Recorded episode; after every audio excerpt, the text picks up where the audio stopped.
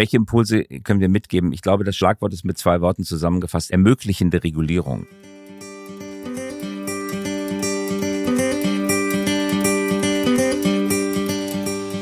New Health Podcast. Digitalisierung sinnvoll umsetzen.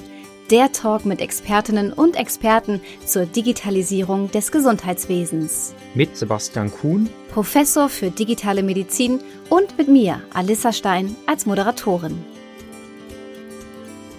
Liebe Hörerinnen und Hörer, hallo und herzlich willkommen zur vierten Folge des New Health Podcast. Schön, dass Sie wieder mit dabei sind und auch Sie, Herr Kuhn. Hallo. Ich freue mich, mit Ihnen heute über die, ja, wie heißt es so schön, Mammutaufgaben zu sprechen, die bei der Digitalisierung des Gesundheitswesens zu bewältigen sind. Ja, hallo Frau Stein. Mir geht's genauso und ich freue mich wirklich ganz besonders auf unseren spannenden Gast heute, Herrn Käse.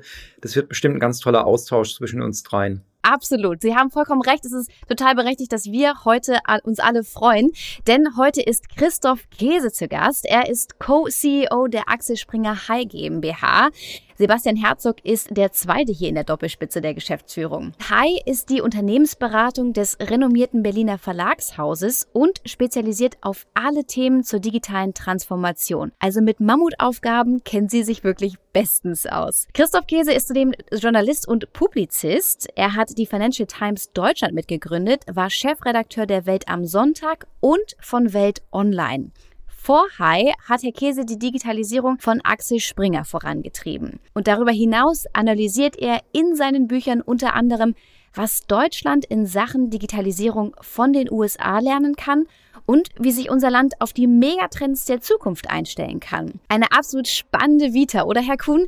Was würden Sie denn sagen, warum sind eigentlich Unternehmensberatungen wie Hai so wichtig bei der Digitalisierung des Gesundheitswesens? Ja, also Herr Käse ist einfach ein unglaublich spannender Gast. Ich kenne ihn auch aus dem einen oder anderen Podcast schon, den ich gehört habe. Ähm, Personen, die, glaube ich, aus diesem Feld kommen, aus dem Unternehmensberatung, die haben einfach eine andere Sichtweise als die, die wir vielleicht als zentralen Akteure im Gesundheitssystem haben. Sie schauen einfach von außen mal drauf mit einer Vogelperspektive. Sie haben einfach tagtäglich Kontakt mit ganz, ganz vielen wichtigen Akteuren aus dem Gesundheitssystem und sie bringen so einen Mix zwischen Wissenschaftlichkeit, aber auch Praxisnähe und wirklich Transformationswillen mit. Und ich glaube, das ist einfach ein unglaublich wichtiger Input, den wir dort bekommen können. Von daher das, was uns in den Kliniken beschäftigt, da müssen wir über den Tellerrand schauen und ich glaube, das wird ein ganz toller Austausch heute. Sehr gut, da freuen wir uns auf jeden Fall auch drauf. Dann holen wir Herrn Käse doch gleich mit ins Boot. Aber bevor wir das tun, noch der Hinweis an Sie, liebe Hörerinnen und Hörer, wenn Ihnen ein Thema oder auch eine Frage unter den Nägeln brennt oder Sie uns vielleicht gerne mal Feedback geben möchten, dann schreiben Sie uns gerne eine E-Mail. Die E-Mail-Adresse dazu lautet feedback at newhealth.guide. Und wenn Sie mal in die anderen Folgen des New Health Podcast hören wollen, zum Beispiel auch in unsere erste Folge, wo wir auch mal einen Blick zu den Startups geworfen haben, dann gucken Sie gerne mal auf unserer Webseite vorbei. Die finden Sie unter www.newhealth.guide slash podcast. Dort finden Sie nicht nur alle Informationen zu den Folgen und den jeweiligen Gästen, sondern auch kurze Erklärungen zu den Begriffen der Digitalisierung, die wir hier auch ab und zu mal im Podcast ansprechen. Außerdem können Sie natürlich auch gerne einen Blick in unser Magazin, den New Health Guide, werfen und sich zum Newsletter anmelden. Dann bleiben Sie wirklich immer up to date. Jetzt freue ich mich aber riesig, Herrn Christoph Käse zu begrüßen. Hallo, danke, dass Sie sich für uns Zeit nehmen. Hallo, Frau Stein. Hallo, Herr Kuhn. Ja, sehr gerne. Ich bin gerne mit dabei und das Thema, das wir heute besprechen, das fasziniert mich persönlich und beruflich. Deswegen freue ich mich wirklich ausgesprochen, heute mit dabei zu sein. Wunderbar. Vielleicht können Sie uns einmal grob zum Einstieg skizzieren, wie Sie und die Axel Springer High GmbH die Mammutaufgabe Digitalisierung vorantreiben. Nun zunächst muss man sagen, dass Digitalisierung natürlich enorm wichtig ist, gleichzeitig das Wort, das Konzept aber auch eine gewisse Gefahr beinhaltet, weil niemand genau weiß, was eigentlich damit gemeint ist. Allzu oft erlebt man doch, dass Unternehmen sagen, wir haben digitalisiert, weil wir haben von Papierpost umgestellt auf E-Mail und das kann es nicht gewesen sein. Also man muss sich ein bisschen davor hüten, dass bei Digitalisierung bestehende Prozesse einfach mit elektronischen Mitteln durchgeführt werden.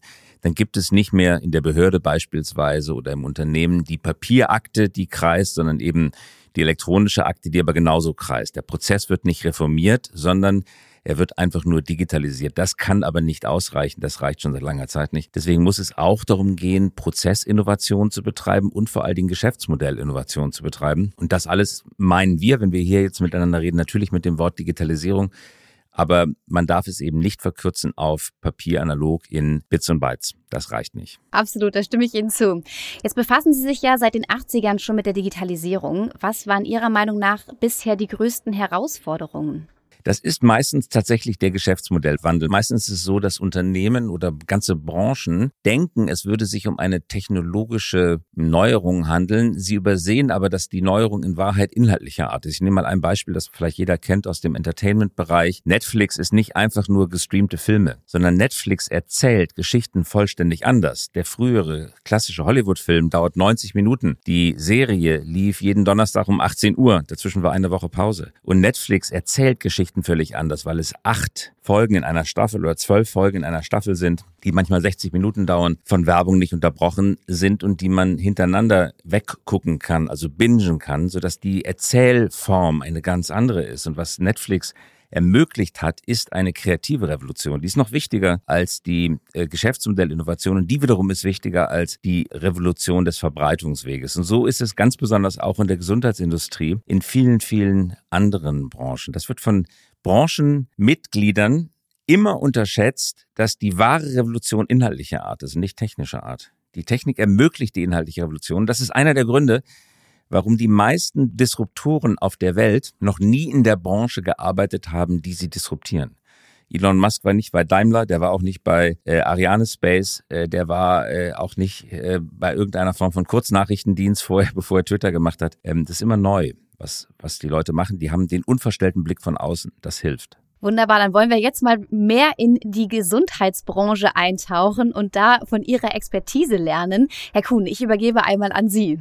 Ja, in vielen Bereichen ähm, der digitalen Transformation der Gesundheitsversorgung ist Deutschland ja eher im Mittelfeld oder vielleicht sogar im hinteren Mittelfeld angesiedelt. Sehen Sie aber auch Bereiche, wo Deutschland positiv heraussticht, wo wir sagen, da sind wir eigentlich gar nicht so schlecht dabei hier vor Ort? Ich beobachte immer da, wo wirklich engagierte Ärztinnen und Ärzte oder Therapeuten hm, an bestimmten Themen arbeiten, dass wir große Fortschritte erzielen. Wir liefern nach meiner Beobachtung, ich bin kein Arzt, aber nach meiner Beobachtung exzellente gesundheitliche Leistung auf vielen, vielen Feldern. Aber da, wo systemisch gearbeitet wird, wo Vernetzung stattfindet, da hapert es. Ich will Ihnen ein Beispiel aus dem privaten Bereich nennen. Mein Sohn spielt 15 äh, Jahre alt, leidenschaftlich Fußball, hatte was an seinem großen C, musste untersucht werden, MRT. Der MRT-Radiologe gibt ihm eine CD-ROM mit CD-ROMs äh, findet man nicht nur noch bei Radiologen. Wüsste keinen anderen Bereich in der Gesellschaft mehr, wo CD-ROMs eine Rolle spielen. Er geht mit äh, dieser CD-ROM zum Orthopäden, das wird eingelegt und auf der CD-ROM ist nicht sein C zu sehen, sondern das Gehirn eines anderen Menschen.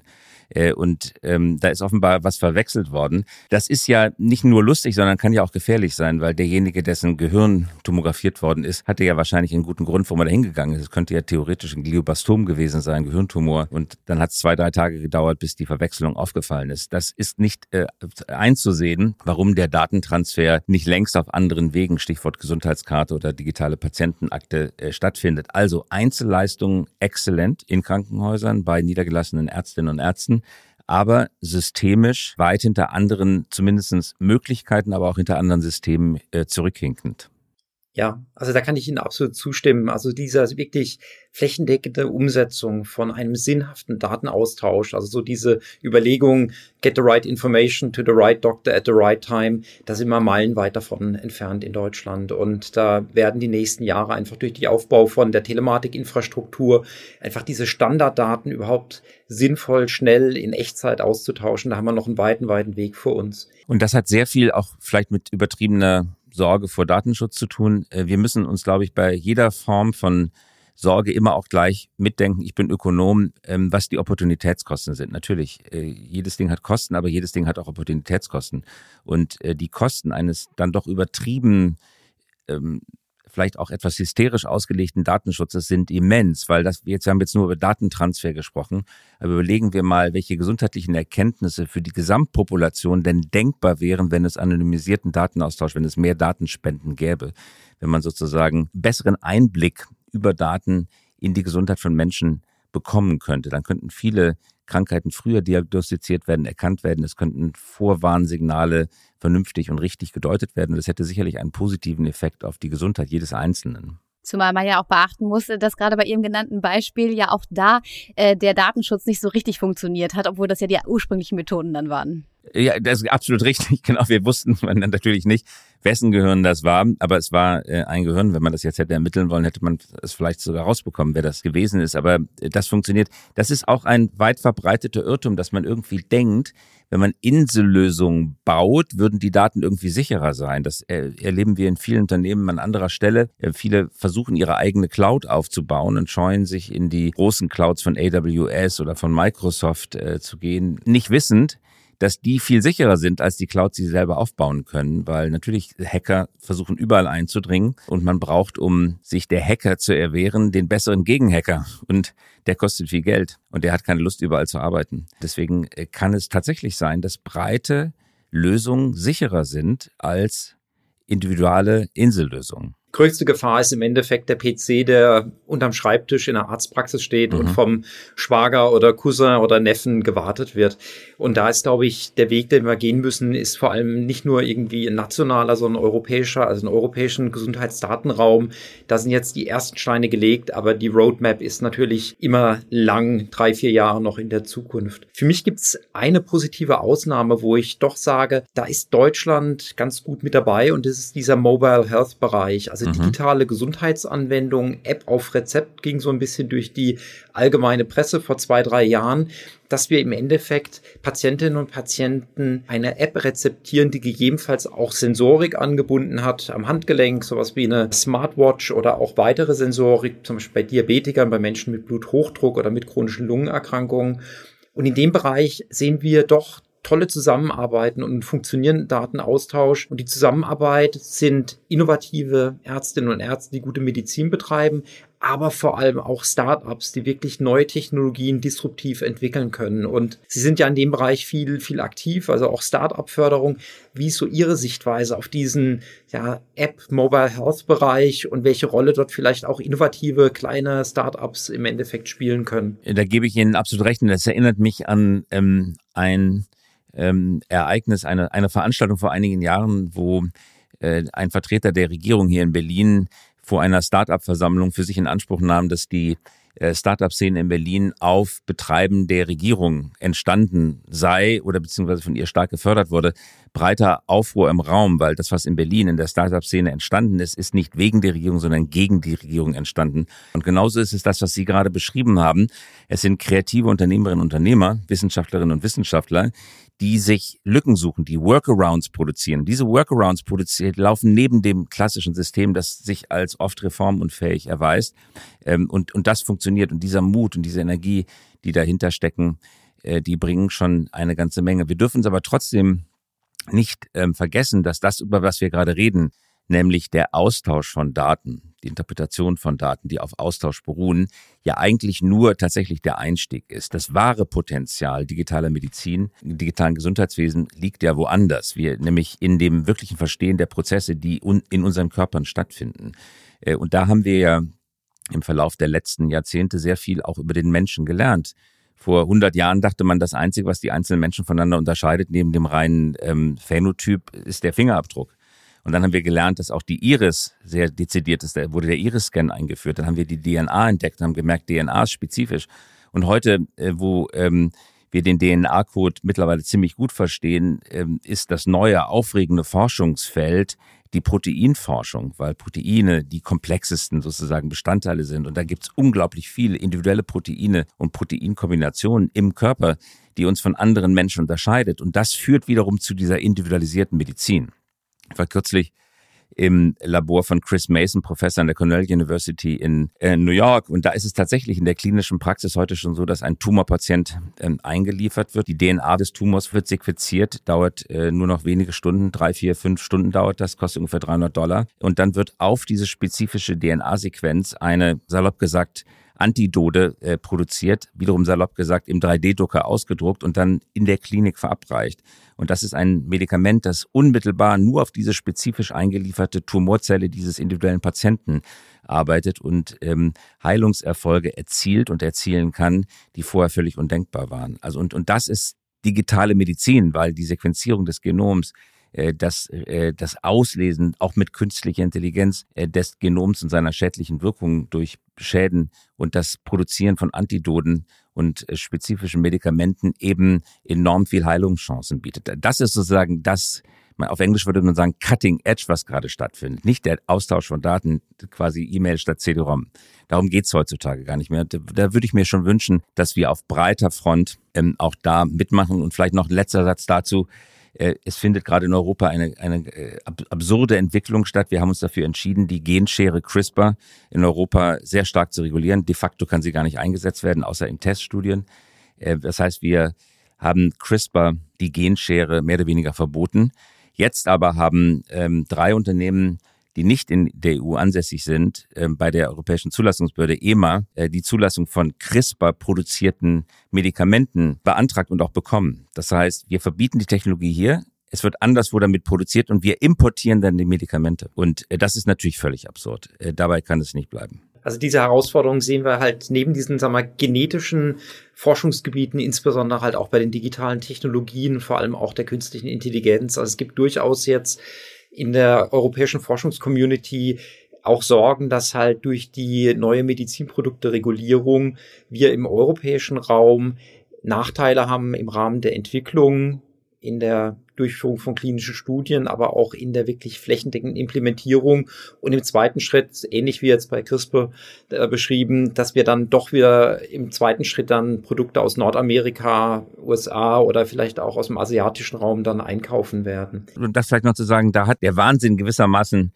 Methode, weil das machen wir schon seit vielen Jahrzehnten. Ich erinnere mich äh, an das künstliche Insulin. Insulin gewonnen aus Schweinen normalerweise, für die es für das Schwein quälen und für den Patienten risikoreich, weil immer auch andere Krankheiten mit übertragen werden. Dann gab es das ähm, genetisch modifiziert hergestellte künstliche Insulin. Äh, Ende der 80er Jahre hat sich die mit grüner Regierungsbeteiligung hessische Landesregierung dazu entschieden, das nicht zuzulassen.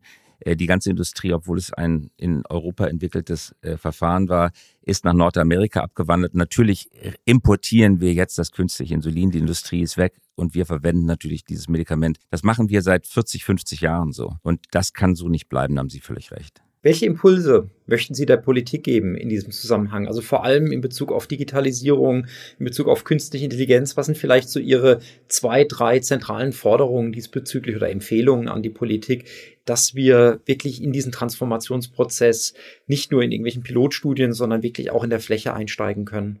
Pilotstudien reichen nicht, das sehen wir bei der Gesundheitskarte. Da sind ja sogar die Piloten jetzt abgebrochen worden, äh, geschweige denn die breite Einführung hat nicht stattgefunden. Welche Impulse können wir mitgeben? Ich glaube, das Schlagwort ist mit zwei Worten zusammengefasst, ermöglichende Regulierung.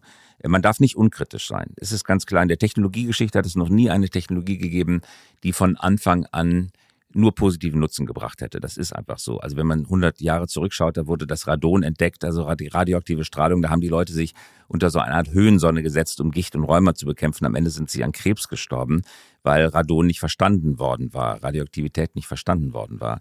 Das darf nicht passieren. Deswegen ist es wichtig, dass man Technologie reguliert. Man muss sie einhegen und durch diese Einhegung macht man sie urbar. Bloß Einhegung ist etwas ganz anderes als Verbotskultur ermöglichende Regulierung. Das heißt, hegt Technologie ein, schneidet ihre negativen Folgen ab, aber nutzt ihre positiven Chancen. Und da, genau das ist, was beim künstlichen Insulin, von dem wir gerade sprachen, nicht stattgefunden hat.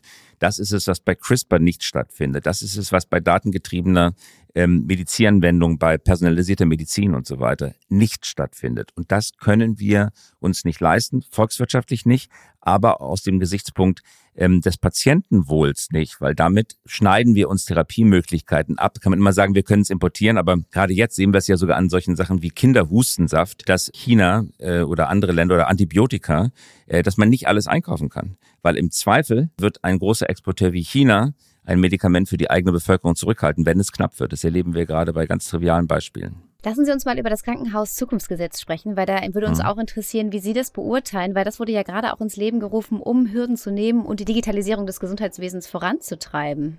Ja, ähm, ich kann nicht beurteilen, dafür kenne ich Krankenhäuser zu wenig, ob dieses Gesetz die gewünschte Wirkung ähm, erbringt. Äh, das ist, äh, es entzieht sich meiner Kenntnis. Das dahinterliegende Anliegen ist aber natürlich richtig, dass man die Krankenhäuser versucht, in einen Systemverbund hineinzukriegen, in dem Austausch äh, stattfindet. Ich glaube aber, dass es eine gehörige Portion Skepsis braucht, äh, um zu, äh, um wirklich beurteilen zu können, ob das in der Praxis funktioniert. Also ich glaube, äh, das Wichtige am Krankenhauszukunftsgesetz ist einfach die Förderung, also die finanzielle Förderung, aber auch die Ziele, die damit verbunden sind. Also klar benannte Fördertatbestände, die wirklich in digitalen Wandel an wichtigen Schnittstellen reingehen. Also zum Beispiel im Rahmen der Notfallversorgung, im Bereich besseren Zugang schaffen für Patientinnen und Patienten durch Patientenportale, Patient Journeys wirklich auch entwickeln, die digital unterstützt, den Weg durch die Gesundheitsversorgung hilft und natürlich auch zunehmend halt Pilotprojekte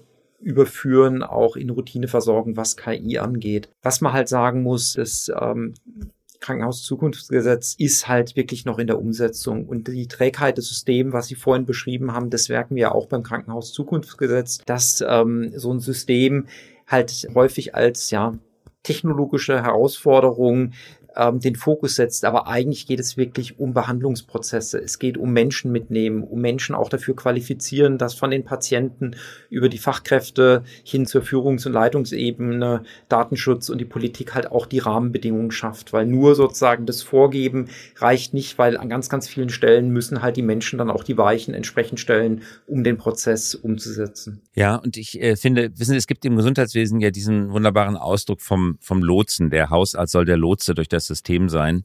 Ähm, das ist er sicherlich an vielen Stellen oder sie auch. Äh, trotzdem, was mir im Gesundheitswesen immer wieder auffällt, dass eigentlich niemand die holistische Verantwortung übernimmt. Ähm, und wenn ich das mal mit anderen Branchen vergleiche, nehmen Sie, nehmen Sie den Luftverkehr. Luftverkehr ist ein extrem komplexes System.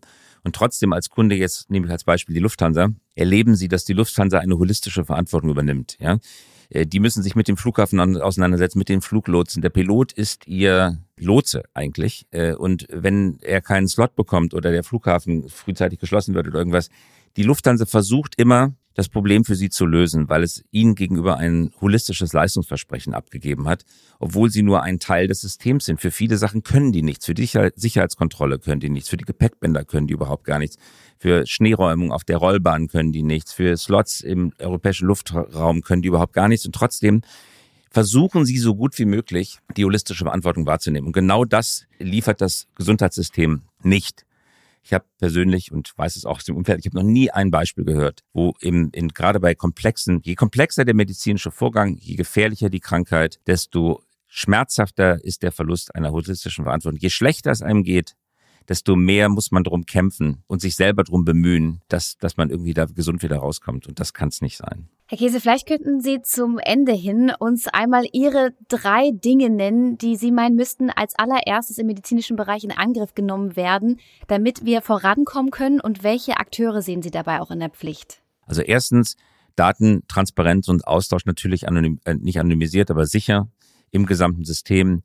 Jeder, der mich behandelt, muss Zugriff haben auf alles, was es vorher an Behandlungen, an Diagnosen äh, und, und Bildern und so weiter gab. Das muss at a fingertip, at a Mausklick verfügbar sein, was es heute nicht ist. Zweitens, das, wovon ich gerade gesprochen habe, die holistische Verantwortung. Es muss jemand im System definiert werden, der mich durch das System führt und dafür sorgt, dass ich als Patient, oder das gilt natürlich für jeden Patienten, die optimale äh, Leistung bekommt. Und drittens ist es eine, und um diese Aufgabe beneidet niemand die Politik, eine enorme Herausforderung, das technisch-medizinisch Mögliche in ein vernünftiges Gleichgewicht mit dem wirtschaftlich Machbaren zu bringen. Einer der Effekte, das haben Medizinstatistiker ja auch äh, hinlänglich seit Jahren betont, einer der Effekte äh, galoppierenden Fortschritts ist es, dass immer mehr möglich ist, als gerade im Augenblick finanziert werden kann. Äh, und äh, da geht es darum, einen vernünftigen gesunden gesellschaftlichen Ausgleich zu schaffen, sodass nicht nur die Reichen sich alles leisten können, sondern dass die Basisversorgung äh, gut wird. Und diese Aufgabe wird zunehmend schwieriger, weil die Wissenschaft so schnell vorangaloppiert. Die Erkenntnis der Wissenschaft wächst wahrscheinlich exponentiell, aber die Budgets wachsen linear. Und damit wird der Abstand zwischen Budget und Möglichkeitsraum immer größer. Und das zu managen ist eine extrem undankbare Aufgabe. Absolut, ja. Herr Kuhn, wir wollen doch natürlich auch mit unserem Gast einen Blick in die Zukunft werfen, oder? Ja, also ich, äh, Herr Käse, ich stelle am Ende immer eine Frage, so ein bisschen die positive Zukunftsvision 2030. Das ja, sind noch sieben Jahre, das ist eigentlich gar nicht mal so weit weg. Ich habe bei Ihnen herausgehört, so diese holistische Verantwortung ist für Sie so was ganz Zentrales, was in anderen Industrien sehr gut funktioniert, in der Medizin ein Defizit hat. Aus der Vergangenheit hätte man vielleicht erwartet, dass der Hausarzt oder ein anderer Arzt diese Verantwortung übernimmt. Wie sehen Sie das im Jahr 2030? Wer hat diese holistische Verantwortung? Wer übernimmt die? Ist das ein Arzt, ein Gesundheitsberuf? Ist das ein Unternehmen oder vielleicht eine künstliche Intelligenz? Wie stellen Sie sich das vor? Also die künstliche Intelligenz wäre in dem Fall nur das Werkzeug.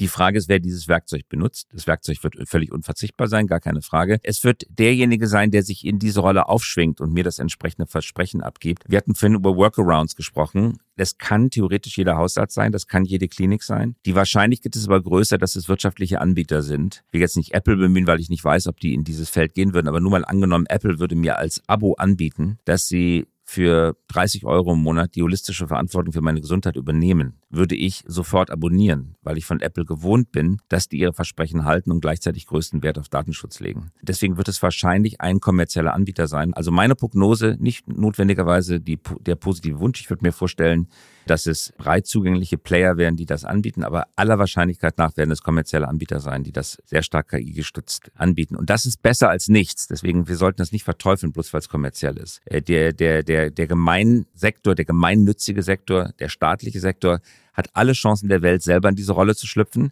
Aber wenn er sie nicht wahrnimmt, sollten wir quasi im Interesse der eigenen, aber auch der gemeinschaftlichen Gesundheit nicht darauf warten, bis irgendjemand mal diese, dieses Vakuum füllt, sondern dann sollten wir uns auch darüber freuen, dass es kommerzielle Anbieter tun. Was für eine spannende Runde. Ich bin mir sicher, wir könnten jetzt hier stundenlang weitersprechen und es waren so tolle und inspirierende Beispiele. Vielen, vielen Dank dafür. Es hat wirklich ganz, ganz viel Spaß gemacht. Sehr gerne. Hat Spaß gemacht. Frau Stein, Herr Kuhn. Bis zum nächsten Mal. Ihnen weiter viel Erfolg. Auch von meiner Seite herzlichen Dank und dieses holistische Versprechen. Ich glaube auch, es wird eine augmentierte Variante sein und ich bin gespannt auf 2030, wer diese Komponente, die zweite Komponente übernimmt. Ja, also da können wir ganz viel mitnehmen. Vor allem auch, es gibt unendlich viele Chancen, wie wir gerade von Herrn Käse gehört haben. Sie müssen ergriffen werden. Es gibt ganz viele Wissenschaftlerinnen und Wissenschaftler, die bereits die Gaps entdeckt haben und dafür tolle Lösungen entwickelt haben. Und die geht es jetzt auch zu stützen und vor allem auch das Thema Datenschutz in Deutschland anders zu regulieren. Ganz, ganz viel Input, den wir heute mitnehmen durften. Und das geht natürlich auch vor allem mit der Unterstützung von Startups. Ja, Herr Kuhn, auch an Sie nochmal ein ganz herzliches Dankeschön. Wie immer hat es sehr, sehr viel Spaß gemacht mit Ihnen. Ja, auch von meiner Seite und ich freue mich schon auf unsere nächste Ausgabe.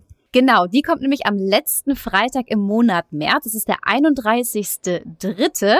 Und liebe Hörerinnen und Hörer, ich hoffe, Sie fanden heute die Episode genauso spannend wie wir. Sie dürfen den Podcast natürlich auch sehr gerne beim Anbieter Ihrer Wahl abonnieren. Sie finden ihn auf Spotify, auf Amazon Music, Deezer, Google Podcast oder auch Apple Podcast. Oder besuchen Sie einfach mal unsere Webseite www.newhealth.guide/podcast. Wir freuen uns, wenn Sie das nächste Mal wieder mit dabei sind. Bis dann und auf Wiederhören.